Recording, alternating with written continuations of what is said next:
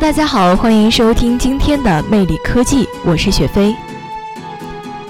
二零一九年六月至七月，北极连续两个月出现了卫星观测史上最低的海冰范围。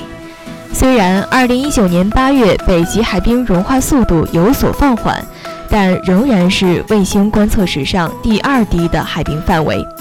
而与北极海冰范围连续创新低对应的是，北极地区另一个重大变化是多年冰的迅速减少。多年冰实际上指的是那些持续时间都超过四年以上的海冰。每年北极都有融化季节，但有相当一部分海冰能在融化季节存活，最终反复循环形成了这些多年冰。它们具有四年或者更长的寿命，它们也是北冰洋内最坚固的冰，因为它多年生长的特性往往是海冰中最厚、最坚固的部分，可以发展到四米厚。而相比之下，在第一个冬季生成的一年冰，通常最多只有两米厚。来自 NASA 最新数据显示。二零一九年一月第一周，北冰洋内四年及以上的多年冰覆盖面积仅为十一点六万平方公里，而对比起来，一九八八年一月第一周，四年及以上的多年冰覆盖面积高达三百一十二点一万平方公里。可以说，在短短的三十年内，北极那些古老坚固的冰已经减少了百分之九十六。多年冰消失了，取而代之的是那些薄而脆弱的一年冰或不到四年的形成不久的冰。而在2019年8月，当北极海冰范围缩小到卫星观测史上第二低值之际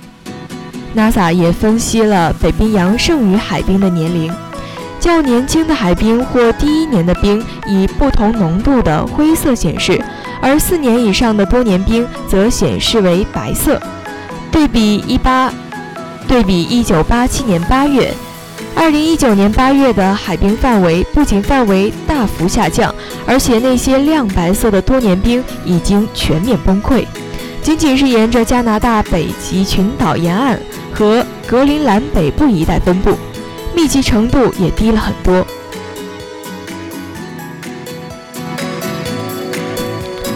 多年冰往往在北极核心区，或是受北极风漂流影响，出现在向岸堆积区域。这些较厚多年冰的快速消亡，一方面表明了北极海冰的体积其实正在迅速降低，而另一方面，经过多年冰的消失将导致北极海冰更加脆弱，更容易受到全球暖化的影响。有专家预测。到二零五零年，北极海冰将完全消失，出现无冰之夏。而对于我们来说，因为冰和水吸收辐射能的差异，北极海冰的这种变化将深度影响北极地区的热力场，从而改变整个区域环流，甚至全球气候。更多异常和极端的天气可能更加频繁地出现在我们的视野中，甚至是对气候造成无可逆转的影响。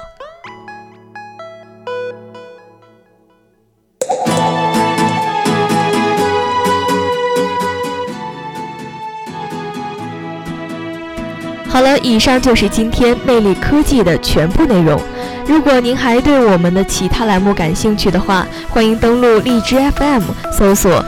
江苏湖广播电台，收听我们的精彩节目。我们下期再会。